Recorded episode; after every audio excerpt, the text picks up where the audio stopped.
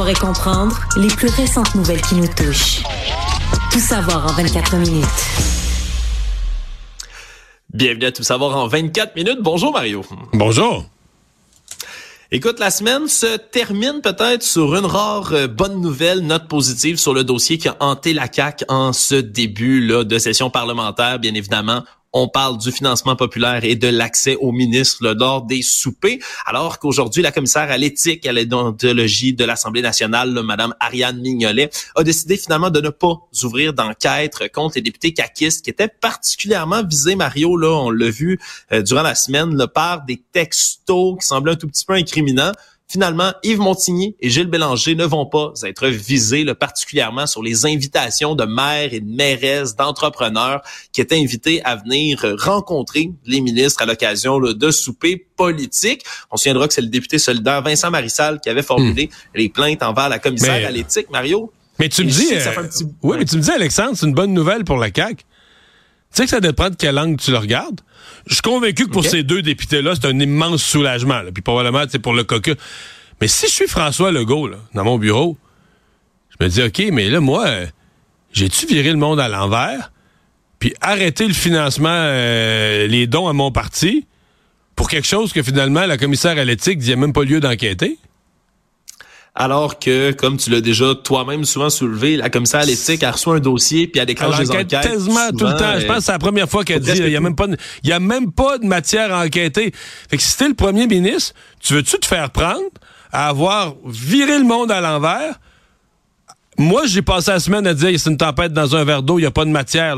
Ça, paraît peut-être un peu mal, il y a des députés maladroits, mais, mais excuse-moi, le premier ministre a transformé le financement de son parti, s'est coupé de tous les dons pour ça. Je veux dire, oui, Vincent Marissal, si tu me le demandes, je trouve que Vincent Marissal paraît mal. Euh, a l'air fou même. Tu sais que si ces députés-là étaient fâchés, ben, moi je pense que ces députés-là, ils ont, comme eu peur, puis là ils vont vouloir, regarde, on enterre ça, puis tu sais, on touche plus à ça, là, comme un chat enterre son pipi, là, ça paraît plus, puis il se finit là. Mais moi je pense si, si ces députés-là étaient agressifs, il y a l'article 95, je suis allé revoir ça après-midi. L'article 95 dit que si un député là porte plainte, puis qu'il y a rien, il y a pas de matière, un autre député pourrait demander à la commissaire à l'éthique de vérifier est-ce que ça a été fait pour des mauvais motifs, euh, simplement pour nuire? Et là, ça pourrait être Vincent Marissal qui fasse l'objet d'une enquête pour dire est-ce qu'il a essayé de, de nuire un collègue ou d'utiliser la commissaire à l'éthique pour quelque chose qui était pas... qui était Parce que moi, je relis les textos, là, puis il y a rien. Il y a une invitation à quelqu'un, vient au cocktail, il y a rien de y a rien de contraire à l'éthique. Ah, mais, tu sais, c'est pour ça que je te dis, moi, je trouve que ceux qui ont l'air fous, c'est François Legault, puis Vincent Marissal. Vincent Marissal pour plainte un peu non fondée, euh, très non fondée. Puis François Legault, ben lui, il peut se réjouir. Il peut se réjouir que ses députés n'aient pas d'enquête de commissaire à l'éthique. Sauf que, ouais, mais là, comment ça, tu as changé, tu as transformé le financement de ton parti peut-être pour les prochaines années sur la base de quelque chose que. Parce que je sais que c'est tannant. Je me mets dans la peau de M. Legault, tu te fais accuser, ton intégrité, ton éthique à l'Assemblée nationale, les journalistes embarquent là-dedans. C'est tannant. Mais est-ce que t'es pas supposé, toi, être le, chef, le rock, le, le, le, capitaine qui se met devant le bateau puis qui affronte les vagues, puis les vagues, ils frappent d'en face puis il reste debout? Je sais pas.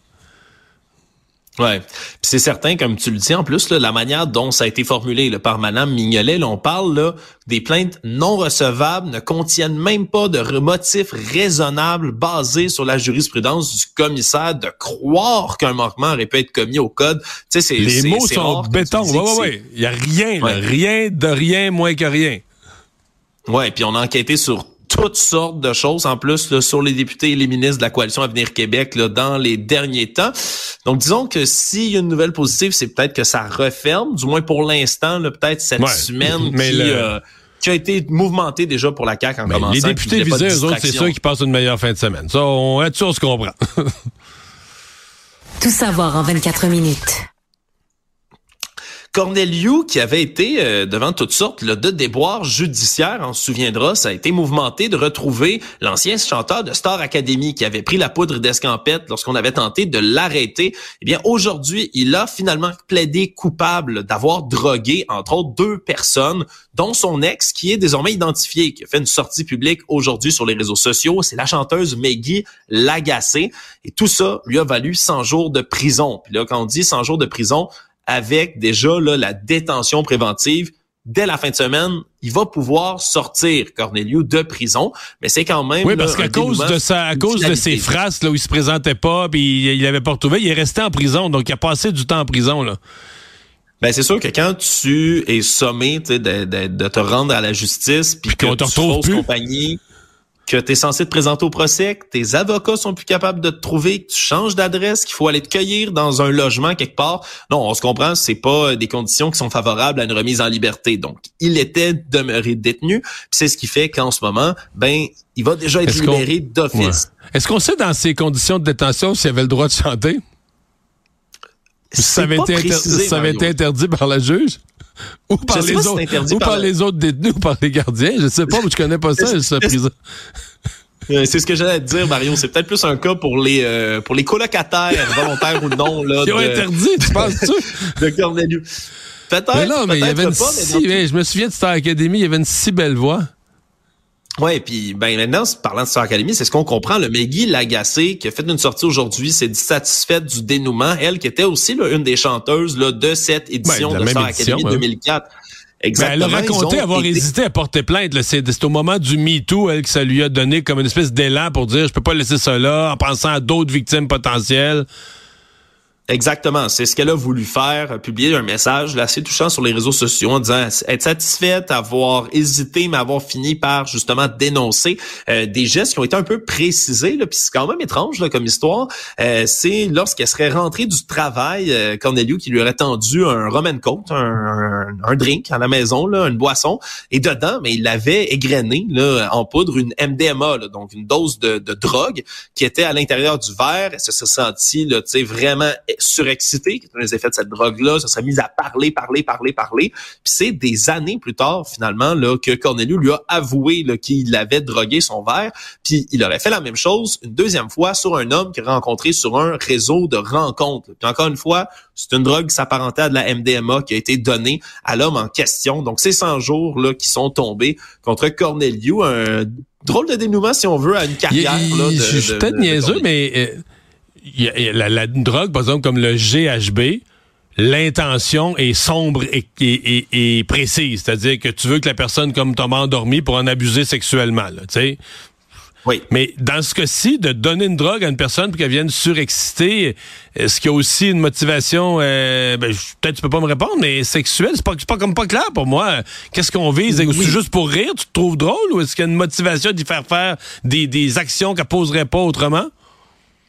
Évidemment, moi, je peux pas parler pour euh, les intentions, évidemment. Là, de lui, mais non, mais je veux dire, de, la, en théorie de cette drogue-là, là, de, ses effets. Ou... Euh, oui, oui. Ben pour la MDMA, c'est quelque chose qui va être consommé beaucoup, par exemple, dans les dans les festivals de musique, dans les raves. C'est quelque chose pour qui rester réveillé, euh, c'est un high. Ouais, rester réveillé, c'est un high qui va venir avec des sensations. Parce que là, tu parlais de sexualité, ça pourrait l'être, mais c'est pas le genre de drogue comme le GHB qui va te, te pousser à commettre des gestes que tu te souviendras pas.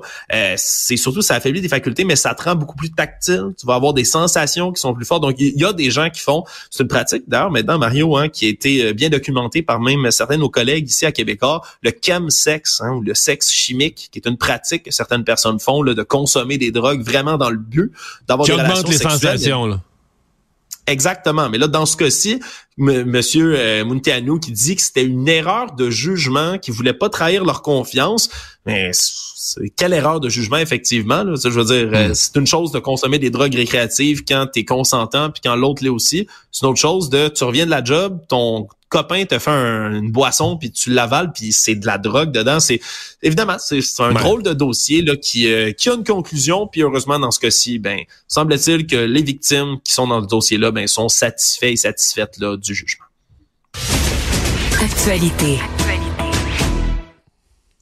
Ça faisait déjà un petit bout que ça avait été demandé du côté de l'Ordre des infirmières et infirmiers du Québec de venir assouplir l'examen qui a lieu en mars. Donc, c'est très bientôt l'examen professionnel. parce qu'on se souviendra, euh, on avait un taux de réussite là, très, très bas. Par exemple, septembre 2022, là, on parlait de 51,4% seulement des candidats là, qui réussissaient l'examen lorsqu'ils parvenaient une première fois. Et ensuite, ça montait, mais lentement, mais sûrement, pour des gens qui venaient prendre l'examen une, deux, trois, quatre fois parfois pour être capable d'accéder. Et là, mais on fait volte-face de ce côté-là. Ça va être retiré. Puis en plus, en plus, on va faire volte-face sur le projet de rendre obligatoire le baccalauréat en sciences infirmières pour entrer dans la profession. Ce qui fait en sorte ben, qu'on risque d'y avoir une affluence plus grande de nouveaux candidats et candidates à profession infirmière. On s'entend qu'en pénurie de main-d'œuvre, c'était le choix logique à faire, Mario. Ouais. Moi, dans cette affaire-là, euh, tu sais, à plusieurs reprises, j'ai pensé au ministre Christian Dubé, là, tu sais, qui était en recrutement pour ramener des retraités avec des primes en argent, toutes sortes de mesures pour éviter le temps supplémentaire obligatoire, pour avoir plus d'infirmières. Cherche des infirmières, cherche des infirmières. On a même des programmes pour aller en embaucher à l'international. Puis là, il arrive avec tes gens qui ont étudié dans nos collèges, nos universités, se présentent à l'examen. Puis là, on annonce au ministre, ah l'examen, il, est tout à l'envers. Puis là, finalement, il y en a moitié qui n'ont pas réussi. Tu sais, euh, des fois, comme, comme j'ai vécu la politique de l'intérieur, puis j'ai vu du monde dans leur bureau, j'imagine Christian Dubé qui se fait annoncer ça, mais là, euh, dans la cohorte, là, une à moitié qui pourront pas pratiquer, ils, ils peuvent pas avoir la... Il a dû te péter des plombs, mais pas possible. Puis lui, évidemment, il peut pas s'adresser directement parce que, pour que les gens comprennent, un ordre professionnel, c'est pas une affaire, c'est pas comme d'autres fonctionnaires que le ministre dit fais ci, fais ça, fais pas ci, fais pas ça. C'est un organisme avec une indépendance qui est là pour protéger le public. Fait que le ministre peut indirectement péter les plombs, s'assurer qu'il y a des messages qui vont se passer quelque part, que l'examen, il faut que quelqu'un s'en occupe de le changer, mais en même temps, tu dis, ben voyons donc, moi, est-ce que je vis dans une société où tout à coup un ordre a changé son examen? Puis là, ben, euh, j'aurais besoin d'infirmières de façon urgente, puis là, il passe plus l'examen. Et c'est un gros scandale, cette affaire-là, parce que là, l'ordre, ça a l'air à s'en sortir. ils vont changer leur examen. Mais quand on a su, là, que des centaines de, de, de, Québécoises, surtout des femmes plus que des hommes, et de Québécois, mais allaient passer l'examen de la Colombie-Britannique, l'examen du Nouveau-Brunswick. Même le Nouveau-Brunswick, il y avait tellement de Québécois qui s'inscrivaient, qui ont fermé l'accès aux Québécois, en avait trop. Pourquoi? Parce que là, ils se disaient, ben, si tu passes l'examen d'une autre province, tu deviens, t'obtiens ton statut, ton droit de pratiquer, puis tu te fais transférer au Québec. Mais tu sais, c'est-tu ridicule? Tu dis, voyons, au Québec, on pourrait, faut que les gens s'inscrivent à Colombie-Britannique. Ils viennent, là, ils passent l'examen. Puis là, ben, ils se font transférer, ils disent tout de suite à Colombie-Britannique, mais moi, je pratiquerai pas chez vous, je vais pratiquer au Québec. Puis là, la Colombie-Britannique transférait l'examen réussi, là, le, certificat d'examen réussi. Puis là, ils pouvaient pratiquer au Québec. Je me dis, qu'est-ce que c'est ça, là? Tu sais, c'est ouais. pathétique. Ils veulent te faire ça peut-être pas de nulle part aussi, Mario, parce que suivant les résultats de septembre 2022, on a mis là comme semi-officiel, sous tutelle aussi là euh, lors des infirmières oui, puis il y a le, commissaire à, l'accès aux professions, parce qu'on a ça au Québec.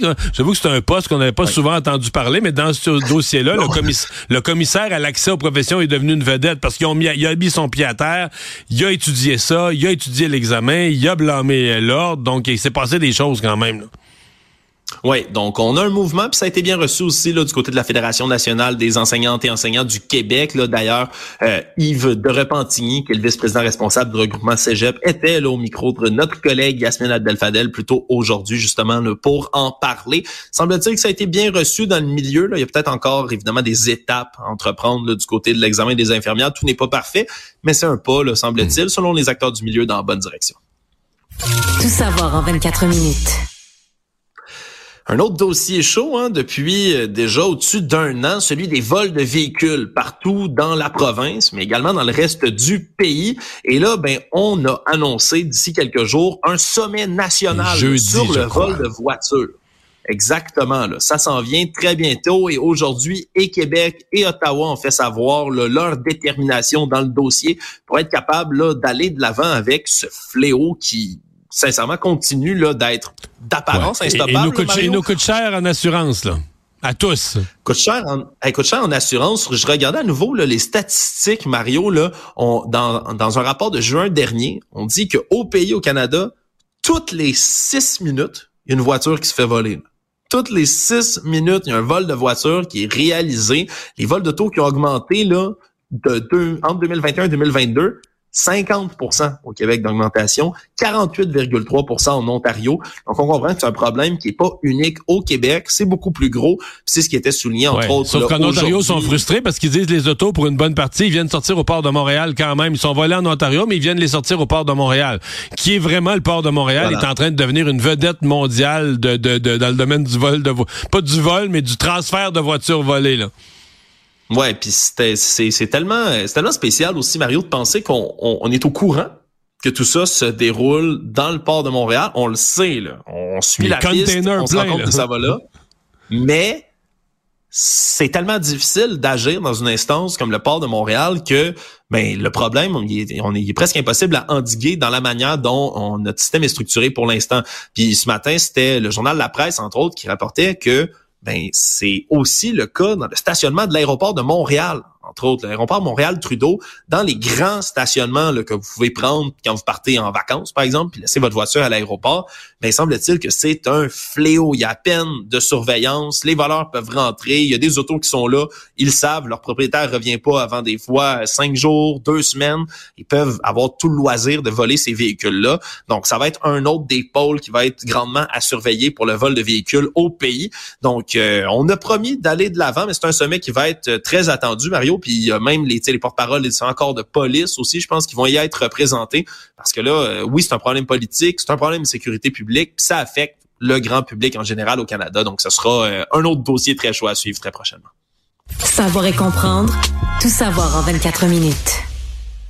On a continué d'expliquer un peu plus là, les euh, divers montants qui vont être transférés par le fédéral pour les demandeurs d'asile dans le pays. Puis ça a peut-être été une, une surprise, Mario. J'avais hâte de t'entendre là-dessus parce que alors qu'on a appris que pour les 362 millions de dollars qui sont donnés pour les réfugiés à la grandeur du pays, à la grandeur du Canada, on expliquait hier que c'est 100 millions de dollars là, qui sont accordés pour l'ensemble du Québec. Je rappelle le Québec qui en demandait au-dessus de 470 millions de dollars pour faire face aux grands afflux de réfugiés qu'on reçoit dans la province. Et là, on a annoncé aujourd'hui qu'Ottawa va verser 143 millions de dollars supplémentaires, pas l'Ontario au complet, à Toronto seulement, seulement la région de Toronto pour les nouveaux arrivants, les demandeurs d'asile, 143 millions de dollars. J'ai trouvé ça spécial quand même, Mario. Je voulais entendre ton avis là-dessus parce que ben, on se comprend, c'est une énorme agglomération. de Toronto, c'est gigantesque. Oui. Mais dans, le cas, dans le cas des sommes données au Québec, on va se le dire, c'est quasiment à Montréal, parce que il y, a de l'immigration qui se partage un peu entre les régions, mais les demandeurs d'asile, ceux qui arrivent à titre de demandeurs d'asile, ça, c'est vraiment Montréal.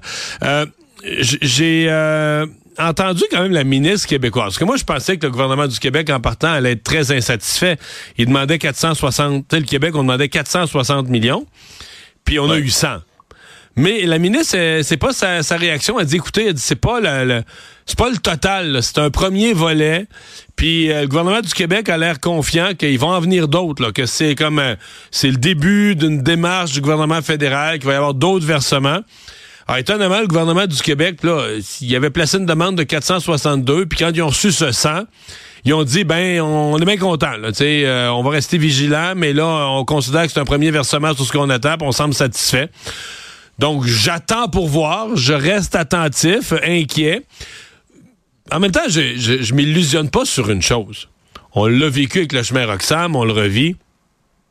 Quand un problème arrive au Québec, sur la scène fédérale, c'est pas un problème. Le chemin Roxham, là, ça intéressait personne à Ottawa. Dans les journaux du Canada anglais, quand on parlait de ça, on laissait entendre, ben oui, c'est bien, le Québec, là, sont, sont racistes, sont pas accueillants avec les immigrants. Avec là, ça rentre par le chemin Roxham, puis ils chialent.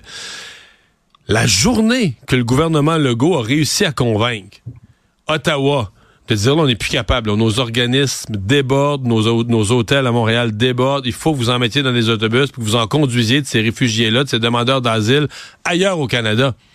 C'est pas compliqué, Alexandre. Je pense qu'il y avait deux, trois autobus arrivés à Niagara Falls, pas euh, quelques-uns seulement. Puis tout de suite, là, la mairesse de Niagara Falls a pris la parole. Elle disait, nous autres, nos refuges débordent. Dès que ça a commencé à arriver en Ontario, puis dans le Grand Toronto, là, les maires ont parlé en Ontario, c'est devenu un problème canadien. Ah là, le, Globe and Mail, le National Post, ça n'a pas de bon sens, les migrants, chemin Roxham. Puis là, ben là, le chemin Roxham, c'est devenu un dossier là canadien. Puis là, le gouvernement Trudeau, tout de suite, s'en est occupé. Puis quand Joe Biden est venu, c'est aussi cave que ça. Quand un dossier n'est que québécois, c'est du chiolage de Québécois, puis on sait bien. De la minute, et là, c'est un peu pareil avec les migrants. Là, maintenant, ça touche Montréal, mais ça touche aussi Toronto. Donc là, c'est un vrai problème. C'est pas juste un problème québécois, c'est un vrai problème. Puis d'une certaine façon, ça nous aide, parce que là, s'il règle, ben là, il règle pour tout le monde, puis il règle pour le Québec aussi. Mais ce qu'il faut retenir, c'est si un problème n'est qu'au Québec, ben là, c'est pas, pas un vrai problème. C'est, les Québécois qui chialent, puis là, à la limite, sont intolérants, puis sont racistes, puis fouille-moi, et on, il n'y a pas une scène qui va venir. Donc là, on reçoit de l'argent, probablement, parce qu'il y en a à Toronto, on a eu 100 millions au Québec. C'est ça qu'il faut comprendre.